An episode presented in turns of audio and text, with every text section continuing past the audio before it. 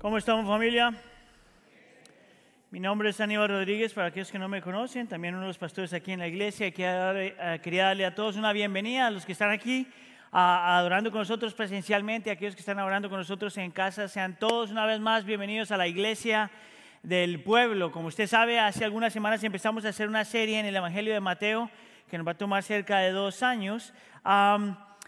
Y el capítulo que miramos hoy, capítulo 3, todavía es parte de la introducción que el Evangelio nos da acerca de Cristo. En realidad el capítulo que estamos viendo hoy pasa justo antes de que Cristo empiece su ministerio, su ministerio público.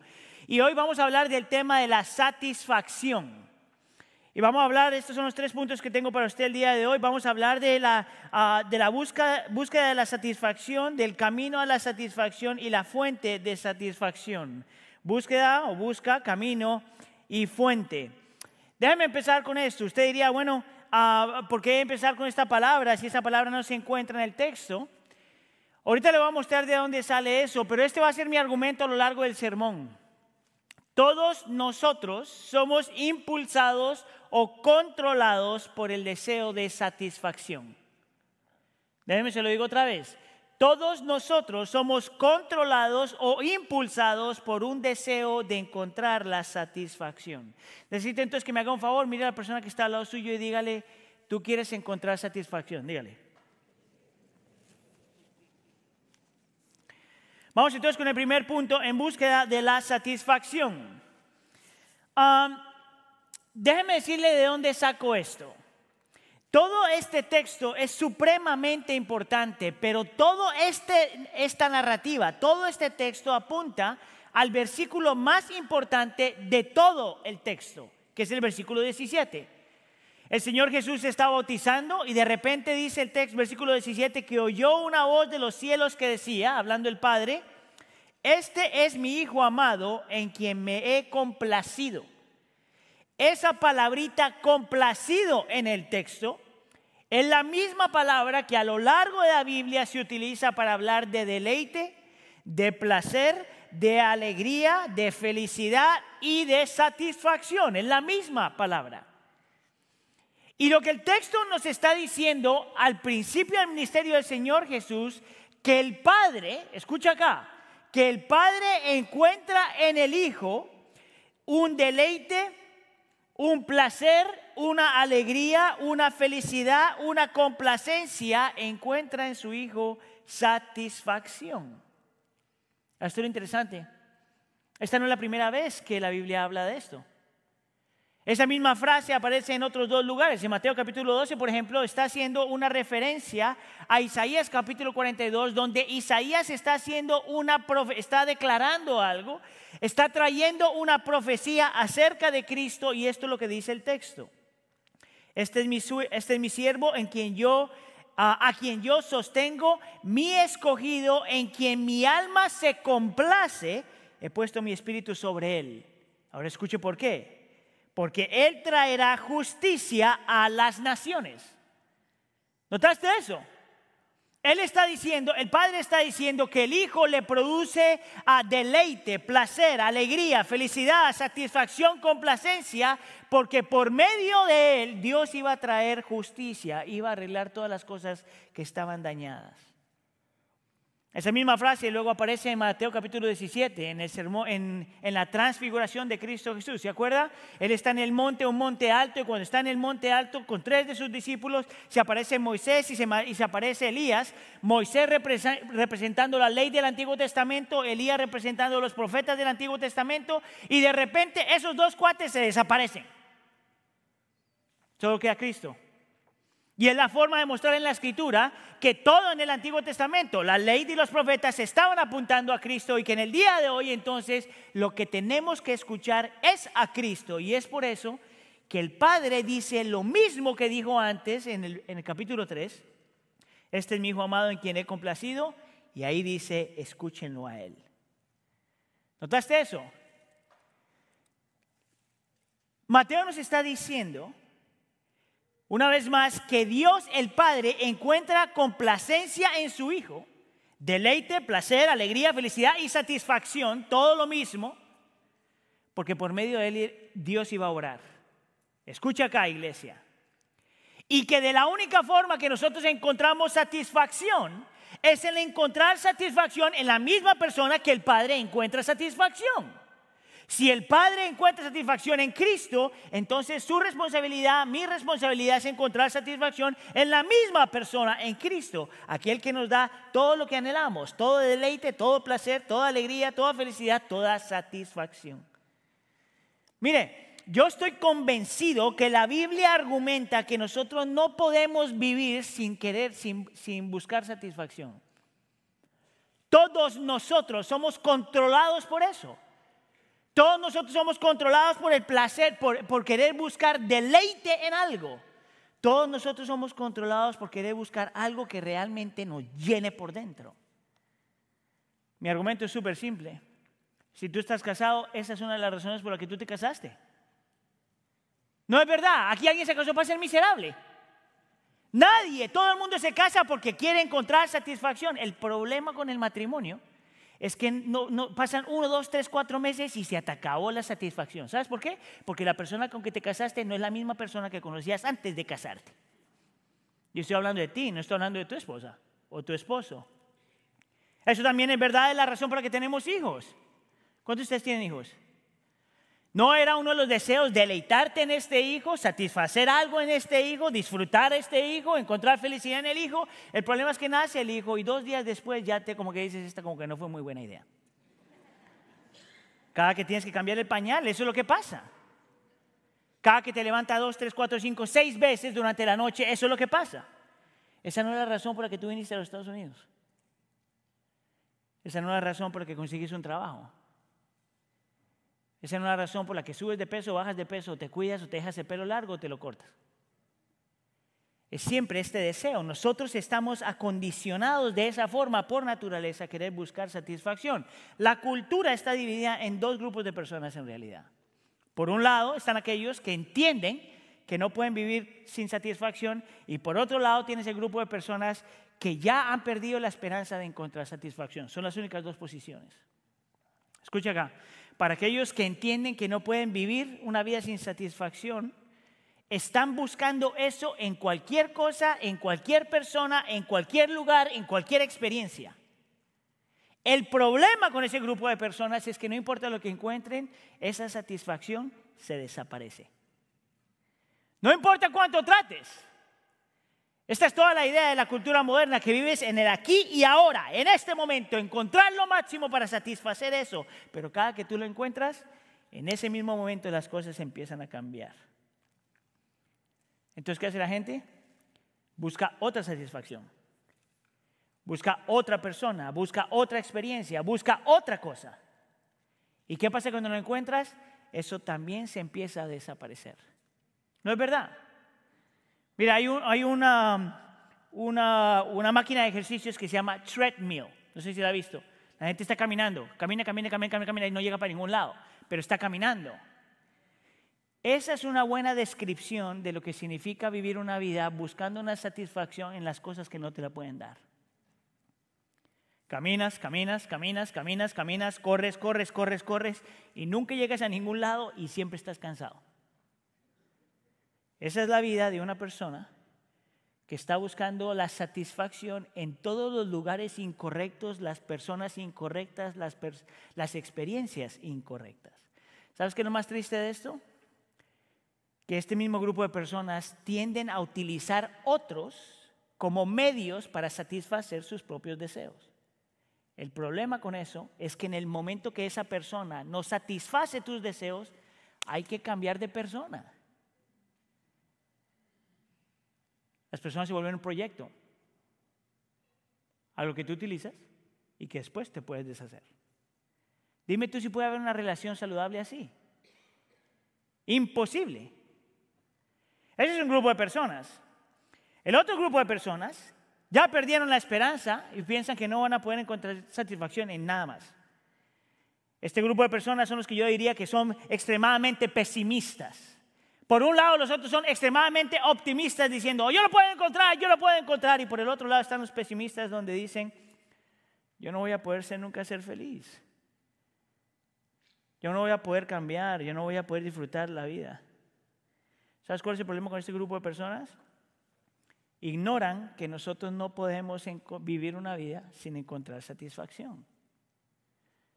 Es más, C.S. Lewis, en su libro Mero Cristianismo, él dice que este deseo, esto que tenemos adentro de poder encontrar satisfacción, es lo que muestra que, tiene que haber algo que satisface lo que estamos deseando. Mira lo que él dice. Las criaturas no nacen con deseos menos a menos de que exista satisfacción para esos deseos. En otras palabras, todo lo que nosotros sentimos es porque tiene que haber algo que pueda satisfacer eso. Un bebé siente hambre, bueno, existe algo llamado comida. Un patito quiere nadar, bueno, existe el agua. Los hombres sienten deseos sexuales, bueno, existe el sexo. Si encuentro en mí un deseo que, que ninguna experiencia en este mundo puede satisfacer, la explicación más probable es que fui hecho para otro mundo. Y es aquí donde entra el cristianismo. El cristianismo ofrece una tercera opción. El cristianismo te dice que sí, nosotros fuimos creados para encontrar satisfacción, buscar satisfacción y encontrar satisfacción. Pero el cristianismo te dice que porque tú eres pecador, yo soy pecador y vivimos en un mundo caído, esa satisfacción no se encuentra ni en nada ni en nada creado. Que no importa cuánto trates, cuánto sigas, cuánto luches, cuánto trabajes, todas aquellas cosas que tú piensas que te van a hacer feliz, de repente se van. Por lo tanto, no tienes permiso de ser optimista. Pero a la misma vez te dice que no tienes permiso de ser pesimista, porque sí hay una forma de encontrar satisfacción. La satisfacción se encontraría en solamente una persona, dice el texto, Cristo Jesús, aquel que te puede dar deleite, placer, alegría, felicidad y satisfacción. Te dice que la tercera opción es lo que el cristianismo ofrece. Si es posible vivir en este mundo encontrando satisfacción, pero a la misma vez te dice que nada en este mundo, aparte de Cristo, va a poder satisfacer lo que tú tanto deseas. Usted se ha hecho la pregunta de por qué Cristo Jesús dice, yo soy el pan de vida. Esa es una de las formas que Cristo Jesús dice, yo satisfago tu hambre. Yo vine a saciar tu hambre. Yo vengo a darte lo que tú buscas. Tanto esa hambre que tienes por dentro solamente la puedo llenar yo. Yo soy el pan de vida. Ese es el primer punto. Todos nosotros buscamos satisfacción en todas las cosas. Y la única satisfacción verdadera, genuina y eterna se encuentra solamente en una persona, en Cristo. Amén. Diga a la persona que está al lado suyo, la satisfacción solo se encuentra en Cristo. Vamos con el segundo punto, el camino a la satisfacción. Yo quisiera mostrarte, escucha aquí, yo quisiera mostrarte que el saber que Cristo es Dios y que Cristo es el Hijo de Dios, no es suficiente para que tú encuentres satisfacción. Yo quisiera probarte que el texto muestra que para encontrar la satisfacción tú tienes que reconocer mucho más que solamente Cristo es Dios y que Cristo ah, es el Hijo de Dios. Lo que el texto te va a mostrar es que el camino a la satisfacción requiere una cosa, aparte de eso. Y es que puedas reconocer que tú eres pecador. Y tú dirías, ¿qué? Mire, se lo voy a explicar antes de mostrárselo. Tu pecado es como una carga que llevas encima que a menos de que el Señor te la quite, se siente pesado. ¿No es eso verdad? Es por eso que, por ejemplo, hay gente que ha cometido pecados años atrás y todavía no son libres. No importa lo que estén pasando y han vivido y cuánto hayan servido y lo que hayan hecho, sin embargo, hay algo dentro de ellos que todavía se siente pesado. Es esta culpa y esta vergüenza que la gente tiene. ¿Se acuerdan ustedes de Mateo capítulo 9? Ah, está la historia del paralítico que vienen sus amigos, traen a un paralítico al Señor Jesús, porque los amigos y el paralítico pensaban que lo que él necesitaba para ser completamente satisfecho, completamente feliz, completamente nuevo, era que Dios le recuperara su estado físico, que Dios le sanara su cuerpo. Lo interesante es que estos hombres traen a, este hombre, al Señor Jesús, Y el Señor Jesús, en vez de sanarlo, le dice, tus pecados, toma ánimo muchachos, tus pecados son perdonados. Ahora, mire, yo no sé usted qué piensa acerca de eso, pero si yo tengo dificultad físicamente y me acerco a Cristo y el cuate me dice, tus pecados son perdonados, yo digo, esto no fue lo que yo estaba buscando. Para esto no yo no vine a Cristo, yo vine a Cristo para que me sanara el dolor, para que restaurara mi vida.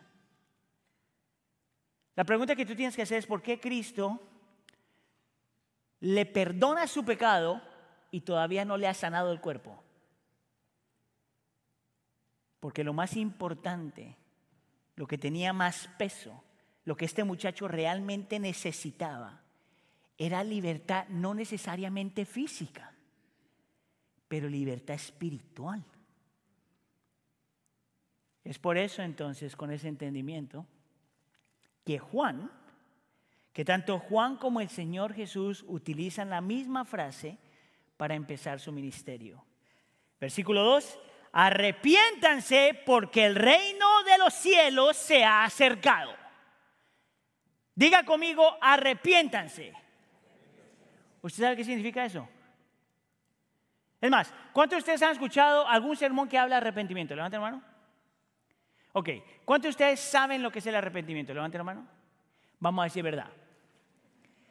Lo que pasa con el arrepentimiento es que es una de esas frases que como cristianos utilizamos tantas veces y de tantas formas que muchas veces nos olvidamos lo que realmente es.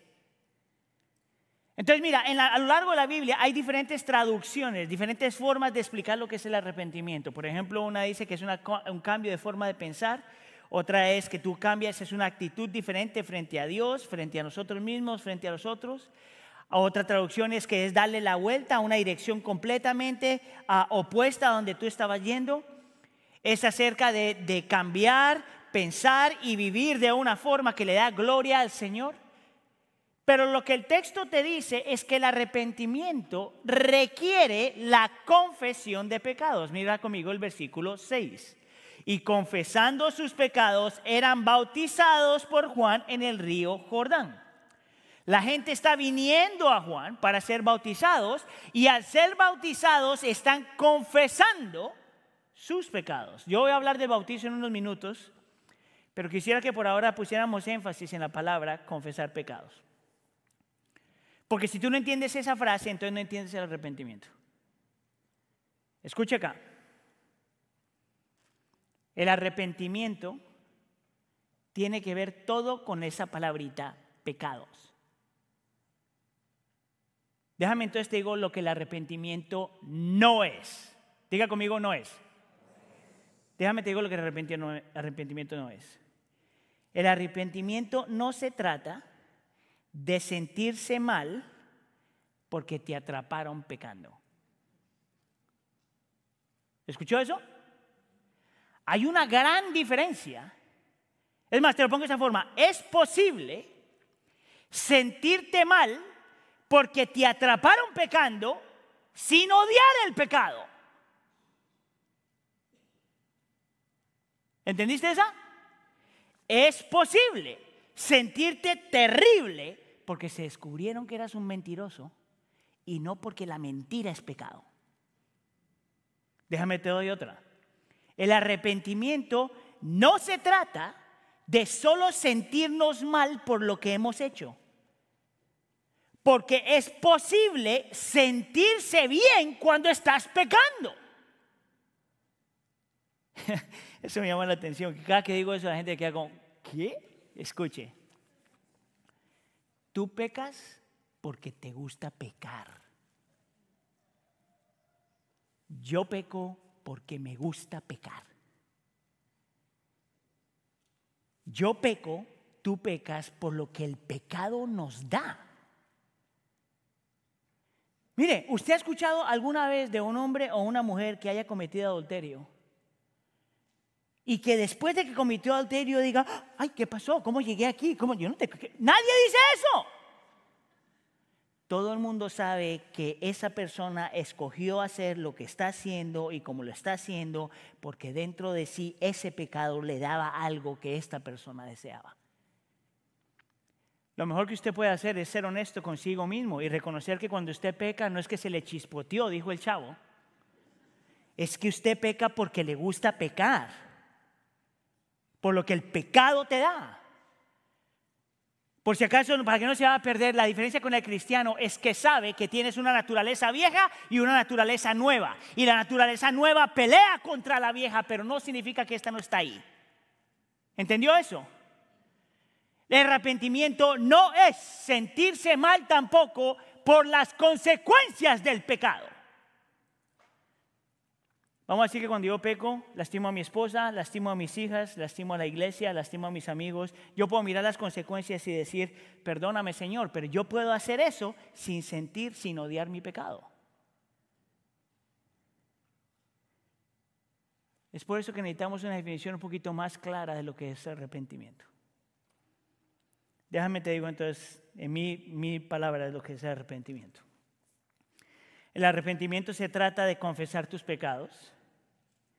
Se trata de reconocer que lo que hemos hecho está mal. Escucha acá, no porque sintamos necesariamente que está mal, sino porque la Biblia dice que está mal. No importa lo que tú sientas. Me estaba acordando una canción en inglés que decía, ¿cómo puede ser esto malo si se siente tan bien? ¿Tú sabes quién dice eso? Un adúltero. ¿Cómo puede ser esto malo si nos amamos el uno al otro? ¿Qué importa cómo te sientes si la Biblia dice que está mal? Arrepentirse y reconocer y confesar que lo que hemos hecho es malo porque es una agresión contra un Dios santo, puro, bueno y misericordioso, aunque lo, aunque sintamos o no. El arrepentimiento es confesar nuestro pecado y se trata de aprender a odiar el pecado y lo que el pecado representa, aunque lo sientas o no. El arrepentimiento se trata de reconocer que realmente somos pecadores y necesitamos doblegarnos frente a un Dios santo. Eso es arrepentimiento. Es más, tú sabes cuando la gente se arrepiente genuinamente, cuando piden perdón porque han lastimado, cuando se sienten mal, todo eso está bien. Pero más que eso, cuando entienden lo que el pecado es, no solo lo que hace. Es así como tuve su pecado. ¿Ves? Esta es la diferencia entre los fariseos y la gente religiosa y Juan el Bautista, por ejemplo. Mira, la gente religiosa de la época, del, tiempo del Señor Jesús, tenía una lucha grandísima. Es por eso que tenían conflictos con el Señor Jesús todo, en todo momento. Es más, en el texto aparecen dos grupos, dos grupos de, religiosos, los fariseos y los saduceos. Mira conmigo en el versículo 7 lo que Juan les dice a esta gente. Él está bautizando gente y los fariseos y los saduceos vienen y dice, pero cuando vio que muchos de los fariseos y saduceos venían para el bautismo, les dijo, camada de víboras, ¿quién les enseñó a huir de la ira que está al, que está al venir? Fíjate bien. Este, yo no sé cómo fue tu experiencia para los que se bautizaron, pero imagínate que tú te vas a bautizar y que cuando te estás bautizando alguien te diga, camada de víboras. ¿Cuál sería tu experiencia si tú te quieres bautizar y alguien te recibe de esa forma? La pregunta que tú tienes que hacer es, o Juan estaba de mal humor ese día, o tenía problema con esta gente, o él estaba viendo algo que los demás a lo mejor tenemos que chequear. Mira, la palabra fariseo significa que has sido separado para Dios. Por lo tanto, los fariseos, parte de la lucha de los fariseos es que se veían a sí mismos como superiores porque eran separados para Dios. Los saduceos, por otro lado, venían de, ah, de los sacerdotes del Antiguo Testamento, por lo tanto se veían gente como de caché. Entonces, cuando esa gente se está acercando al bautizo, no se está acercando al bautizo porque se veía como gente que estaba completamente quebrantada, completamente humillada, reconociendo que eran pecadores en necesidad de un Salvador, sino se acercaban con cierto orgullo. Y Juan les dice, ¿qué te hace pensar a ti que tu comportamiento religioso te va a librar del infierno? ¿Qué te hace pensar a ti que si tú haces todas las cosas bien religiosamente, sin un corazón realmente contrito y humillado, te va a salvar del infierno? Es más, Él los presiona un poquito más y les dice, ustedes pueden ser religiosos todo lo que quieran y hagan todas las cosas que quieran, pero lo que tiene que ver, versículo 8, lo que vale la pena es el fruto digno de arrepentimiento. En otras palabras, tú practicas toda tu religión, pero tus frutos son completamente diferentes. Todavía estás inundado de tu orgullo, controlado por tu orgullo. Es más, Juan una vez más los va a empujar, porque como esta gente es de pedigrí, como viene de familia de respeto, una de las cosas por las cuales estas se jactaban era porque eran gente que venía de Abraham. Mira el versículo 9. Y no piensen quien puede decirse a sí mismos, convencerse a sí mismos, tenemos a Abraham por padre. Porque les digo que Dios puede levantar hijos a Abraham de estas piedras. ¿Sabes qué significa eso? Que tú vengas aquí con tu caché. Porque tu familia nosotros somos de los Rodríguez. Que los Rodríguez no significa nada porque somos como 20 millones de nosotros. Pero si es Villanueva, eso es diferente. Entonces imagínate que tú vienes con el pedigrí, yo soy Villanueva, y que este cuate te diga, ¿y qué importa tu familia?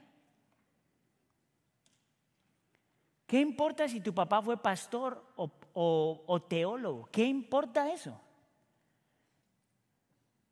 Lo que importa es un corazón contrito y humillado, que reconoce que es pecador para poder arrepentirse de verdad, genuinamente arrepentirse. Esa es la diferencia entre los religiosos y Juan el Bautista, por ejemplo.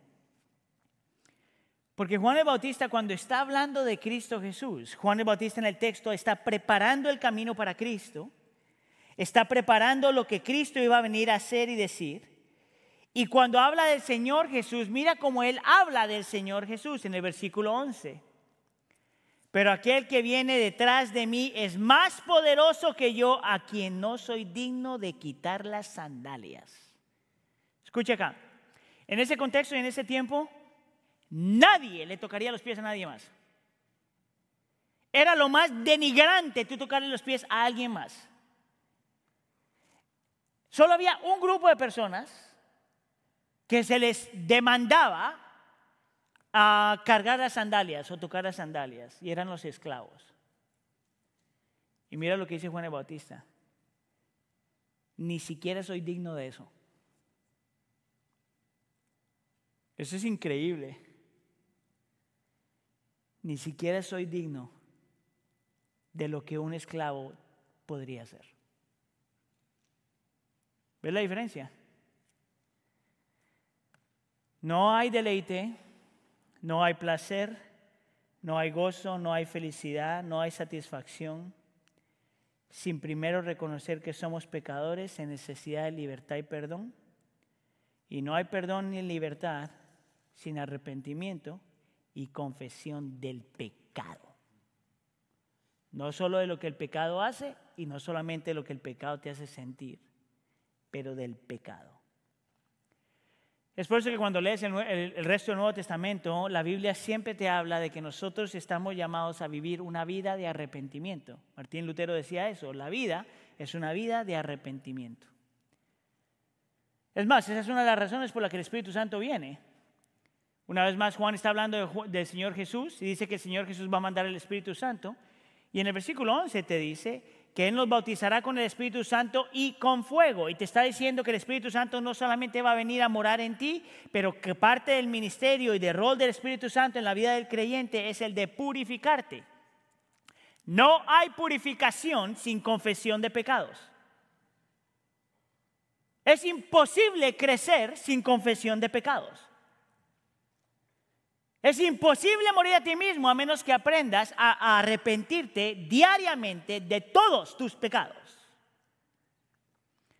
Nosotros estamos haciendo como iglesia una serie de videos con muchos de estos temas y en uno de los videos que hicimos aparece una de, nuestro, de, los miembros de nuestro equipo que se llama Melissa Duncan, que ella está en la otra congregación que tenemos en Streamwood y ella da una descripción, una ilustración de, lo que, de la necesidad del arrepentimiento que me llamó mucho la atención. Quisiera compartirte para que la veas. So my husband and I lived overseas, and we lived in this really remote area. We had to draw our own water. So the way we would clean ourselves was by like pouring water uh, from from a pot this size over our heads, over our bodies, and just scrubbing the best that we could. And uh, I would get clean, but still like my hair would be full of sand.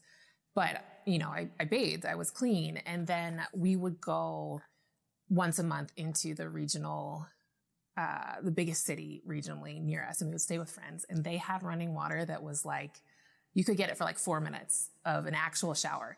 And so we would shower and actually have running water and be like, I can't believe I thought I was clean before. Like all this sand just like coming off of us. And we just felt so clean. But then we would go like every six months into the capital city and stay in a hotel that was like a real, had fancy soaps, it had hot water, and you could just shower for as long as it took and just really like wash your hair. And I remember the water would just be like reddish tinted because it was just, we lived in an area that was red sand. And as it like came out of my hair, and I stepped out of there and would just be like, I can't believe I ever thought I was clean before this moment. I have never been clean before this moment.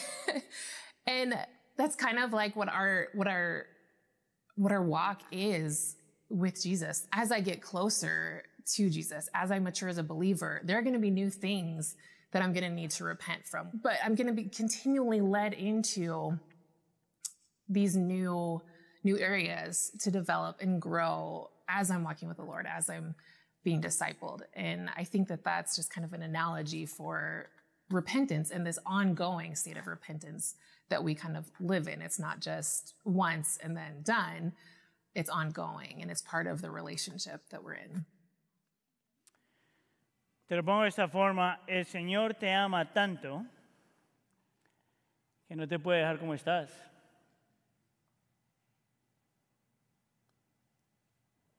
Tú nunca puedes tener contentamiento en quedarte como estás. Porque el Señor te ama tanto que no lo va a permitir.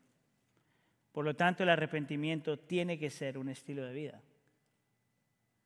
Realmente un estilo de vida. Antes de saltar al siguiente punto, déjame entonces, déjame por dos minutos nada más hablar acerca del bautizo. Porque el texto menciona bautismos seis veces, tres y tres, ah, por Juan y luego el Señor Jesús. Pero lo interesante acerca de eso es que si te diste cuenta, el arrepentimiento y el bautizo siempre va de la mano. Y por, y por lo tanto, la conversión, el convertirse creyente y el bautizo va de la mano. En otras palabras, la Biblia no sabe nada acerca de una persona que se ha convertido a Cristo, ha entregado su vida a Cristo y se ha arrepentido y no se, y no se bautiza. Eso no existe en la Biblia. Ahora, ¿por qué decirte eso?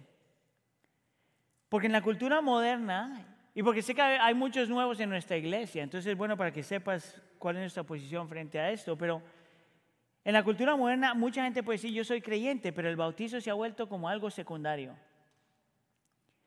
Yo quiero que tú sepas que cuando la Biblia habla acerca del bautizo, habla de la misma forma que habla de la circuncisión. La circuncisión sería lo que pasó en el Antiguo Testamento y en el Nuevo Testamento es el bautizo. Y Romanos capítulo 6 dice algo acerca de esto que es extremadamente importante. Dice que tanto la circuncisión como el bautizo, por consiguiente, es una señal y un sello. Como señal el bautizo significa que cuando una persona ha puesto su fe en Cristo Jesús, como señal está haciendo una declaración pública que ha creído y se ha arrepentido. Es una declaración externa de una realidad interna. Esa es una forma de explicarlo, ¿verdad? Esa es señal. Como señal también el bautizo recuerda a la persona, le recuerda a la persona que en fe esa persona se ha unido a Cristo en muerte y resurrección y que nada puede cambiar eso. Como señal también el bautizo nos recuerda a todos los demás que ya nos hemos bautizado cuando vemos un bautizo que todavía estamos unidos en Cristo en muerte y resurrección. Pero como un sello hay algo diferente. Porque el sello es algo que confirma, y la Biblia dice, y le da fuerza o fortalece al creyente. Lo que quiere decir entonces es que si usted ha puesto su fe en Cristo y usted se ve a sí mismo como creyente, aunque se haya arrepentido pero no bautizado, hay algo que usted todavía no tiene. Y usted tiene que tener cuidado con eso. Mira, hay gente que se ha hecho cristiana y se muere sin bautizarse. Eso no significa que perdió la salvación. Nadie pierde la salvación si realmente tiene fe en Cristo. Pero si tú eres creyente y estás rehusando bautizarte, hay algo que tú todavía no tienes, algo espiritual que todavía no tienes. Y yo quiero que tú lo consideres.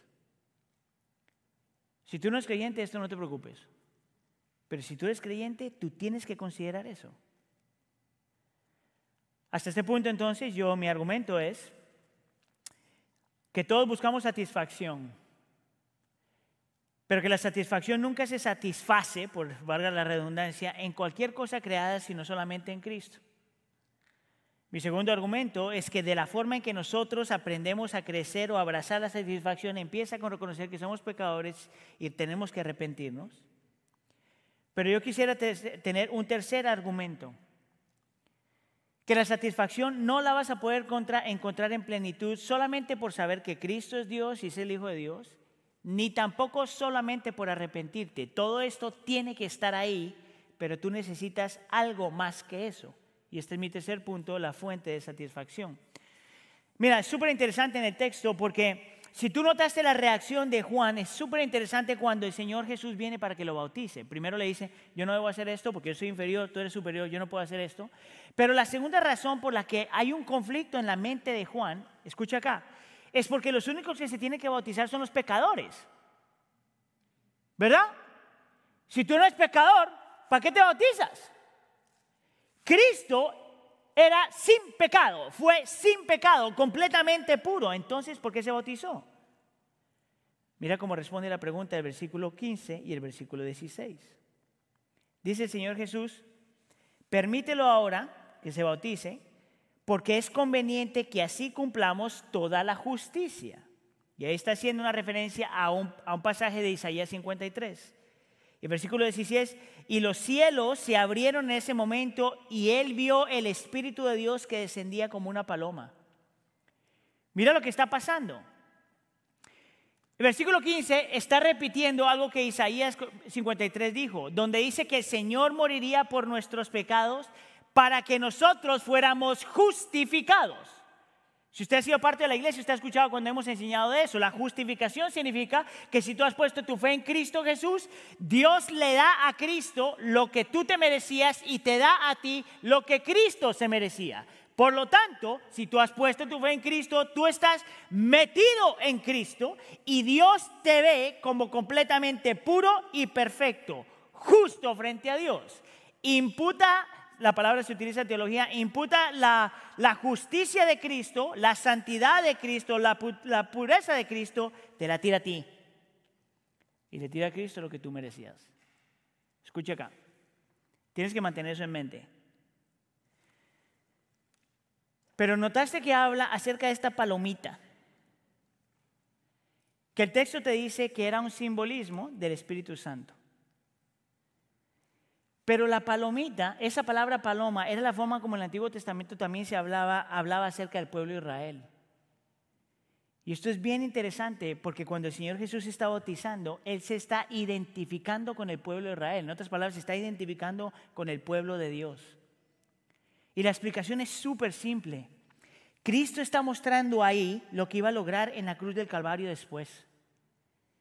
Cristo se está identificando con el pecador para morir por el pecador, para regalarle al pecador la justicia que él merecía y que él tenía. Cristo se identifica con el pecador y dice, yo tomo tu lugar y te doy lo que yo merecía. Yo quisiera argumentar que eso es lo que tú necesitas, además de lo que ya mencioné, para realmente encontrar satisfacción en Cristo que tú te recuerdes constantemente que lo que el Padre le dijo a Cristo, si tú estás en Cristo, el Padre piensa de ti. Que el versículo 17, cuando dice, este es mi hijo amado en quien, tengo, en quien tengo complacencia, es lo mismo que el Padre piensa de ti si tú has creído, te has arrepentido y has sido justificado. El Padre te mira como su hijo amado en, cual, en quien Él tiene complacencia. Escucha acá, sin importar la cantidad de pecados que has cometido. Tú sabes que en el mundo nadie tiene complacencia con un pecador. El Señor te ofrece en Cristo algo completamente diferente. A mí eso a mí me pega mucho porque cuando yo sé que he pecado, la realidad es saber que, que Dios todavía no me mira diferente porque estoy en Cristo cambia mi vida completamente. ¿Te lo pongo de otra forma? Dios en Cristo, si tú estás en Cristo, Dios te mira a ti y encuentra satisfacción en ti. Porque vienes por medio de Cristo. ¿Cómo tú no encontrarás satisfacción en la persona que te dio la vida? Mire, si usted no entiende esto, déjeme le voy, a, compartir una historia. Esta es una historia que escribió un hombre que se llama Steve Brown. Ah, es, una, es ficción, la historia acerca de un rey. Pero yo quiero que tú la escuches porque si no has entendido lo que significa que Cristo murió por ti, a lo mejor esto te ayuda. Él cuenta la historia, la primera es un relato y la segunda parte te la voy a leer. Él cuenta la historia de este hombre que era un rey, tenía un rey hermoso, un rey, un reino perfecto, un rey, un rey que sabía utilizar su poder bien para ayudar a la gente, proteger a la gente, servir a la gente. Un Dios que, un rey que proveía para todas las necesidades de su pueblo, un rey que era tan benevolente que todo el pueblo le encantaba ser parte de su reino. Era un rey de sabiduría, de prosperidad y de paz. Un día ese rey tiene un hijo y ese hijo lo llena de felicidad. Tanto así que todos los días después del trabajo, él lo que quiere es volver a casa para, pasar tiempo con su hijo. Yo creo que a lo mejor usted se puede conectar con eso, con si, si, ha tenido sus hijos, el saber que no puedes esperar el momento de pasar tiempo con tu hijo. Déjame entonces te leo el resto de la historia. El rey amaba a su hijo más que su propia vida. Su mayor alegría era pasar tiempo con él. Un día el hijo del rey se perdió. Fue uno de los días más trágicos que jamás habían pasado en el reino. No tenían, el niño no tenía intención de perderse porque él amaba a su padre tanto como su padre lo amaba a él. Pero cuando el niño se pierde, nada, nada parecía familiar. Al principio el niño estaba tranquilo porque su padre vendría pronto y lo encontraría, pero mientras esperaba comenzó a entrar en pánico, en confusión y comenzó a huir del castillo. Eventualmente el niño vagó por uno de los pueblos del reino. Y para serte perfectamente honesto, dice él, en ese momento parecía, el niño parecía más bien un mendigo que un príncipe.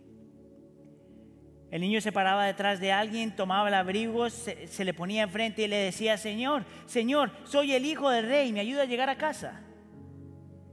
La gente lo miraba y le decía, claro que eres, claro que eres el hijo del rey, chico. No, no, no, le decía el niño, tú no entiendes me perdí y no puedo encontrar a mi padre.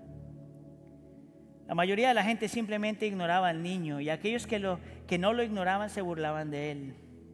Muy pronto el niño se volvió, se vio obligado a pedir centavos para poder comprar pan y no morir de hambre. Mientras tanto, de vuelta en el castillo, el rey pasó una noche de vela buscando a su hijo. Miró por todas partes y el niño no estaba por ningún lado. Horas se convirtieron en días, días en semanas, semanas en meses y meses en años. El niño pequeño ya no era un niño pequeño, se había convertido en un joven fuerte. Con el pasar de los años se olvidó del castillo y de su herencia y se olvidó de quién era. Entonces el joven comenzó a juntarse con gente equivocada. Asesina, asesinando, robando, violando, nada estaba por debajo de él. Eventualmente el joven se convirtió en el líder de la pandilla. Superó a todos sus amigos en su maldad. Años después de haber dejado el castillo y a su padre, el hijo del rey se había convertido en el criminal más buscado en el reino. Entonces un día, a través de las circunstancias bastante, bajo, a través de circunstancias bastante complicadas, el rey descubrió que su propio hijo era el criminal más buscado en el reino. Al principio no podía creerlo, pero cuando pero en cuanto más lo comprobaba, más clara se hacía que había encontrado a su hijo amado. Y cuando las autoridades finalmente lo encontraron, el rey se enfrentó a un terrible dilema. El rey amaba a su hijo, pero el rey también era justo y equitativo. Sabía que si liberaba a su propio hijo, que había cometido crímenes terribles, tendría que liberar a todos los demás que habían cometido crímenes también. Y eso era inaceptable. Así el hijo del rey fue arrestado y llevado ante un juez que lo condenó a ser ejecutado por sus crímenes. El veredicto era justo. El hijo del rey fue arrojado a un calabozo debajo del castillo para esperar su ejecución. La noche anterior a la muerte del joven, el rey se dirigió a la prisión debajo del castillo. Abriendo la celda de su hijo, entró y se sentó en la litera frente a su hijo. Y allí, mirándolo por mucho tiempo, le dijo, tú eres mi hijo. A lo que el muchacho responde, sí, alguien me dijo. El rey le dice, ¿alguna vez te has preguntado en estos años acerca de tus padres? A lo que él responde, a veces, pero mi vida era muy buena, en realidad no, era, no había tanta necesidad. A lo, que el, a lo que el rey responde y dice, bueno, nunca he dejado de preguntarme por ti, dónde estabas y qué había sido de tu vida. Nunca has estado fuera de mi mente ni de mi corazón. El rey continuó con voz ah, trémula de emoción y lágrimas corriendo por su rostro. Hijo mío, te amé con un gran amor, pero te perdiste. Hice todo lo que sabía hacer. Envié a mis soldados, ofrecí una gran recompensa. Nunca he dejado de buscarte, pero ahora ha llegado a esto y mañana tienes que morir. Pero hijo, he decidido dejarte en libertad. Con esas palabras el viejo rey se levantó y salió de la celda de su hijo al aire fresco de la noche. El joven se acercó a la puerta de la celda y la tocó. Hmm. Mira para allá. El viejo dejó la puerta abierta. El hijo del rey agarró su abrigo, se lo echó al hombro y con una sonrisa cínica habló en voz alta y dijo, viejo estúpido. ¿Crees que porque me has libertado volveré al castigo y seré tu asistente? Este viejo está más confundido de lo que yo pensaba. Y con eso el joven subió corriendo las escaleras y desapareció. Unas dos semanas después, el hijo, de los reyes, el hijo del rey supo el precio que había costado su libertad. El día de su ejecución prevista, se habían cumplido los requisitos, de la ley. Fue su propio padre quien tomó su lugar antes de la mañana siguiente y literalmente murió para que su amado hijo pudiera ser libre. Probablemente tienes algunas preguntas, dice Steve Brown. ¿Qué hizo el hijo? Regresó al castillo y se convirtió en rey. Le importaba siquiera el precio que su padre había pagado por su libertad. Decidió obedecer al rey. Tú sabes que Stephen Brown nunca termina la historia. ¿Tú sabes por qué? Porque tú eres el hijo. Y yo soy el hijo. ¿Qué vas a hacer tú con eso? Yo sé lo que yo quiero hacer con eso encontrar mi satisfacción solo en Él. Cree y arrepiéntete. Vamos a orar.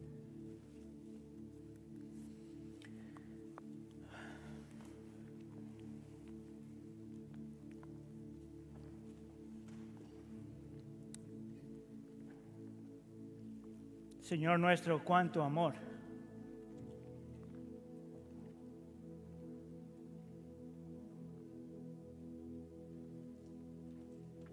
Cuánto amor del Padre hacia nosotros, que envía a su Hijo, su Hijo unigénito, a morir en nuestro lugar.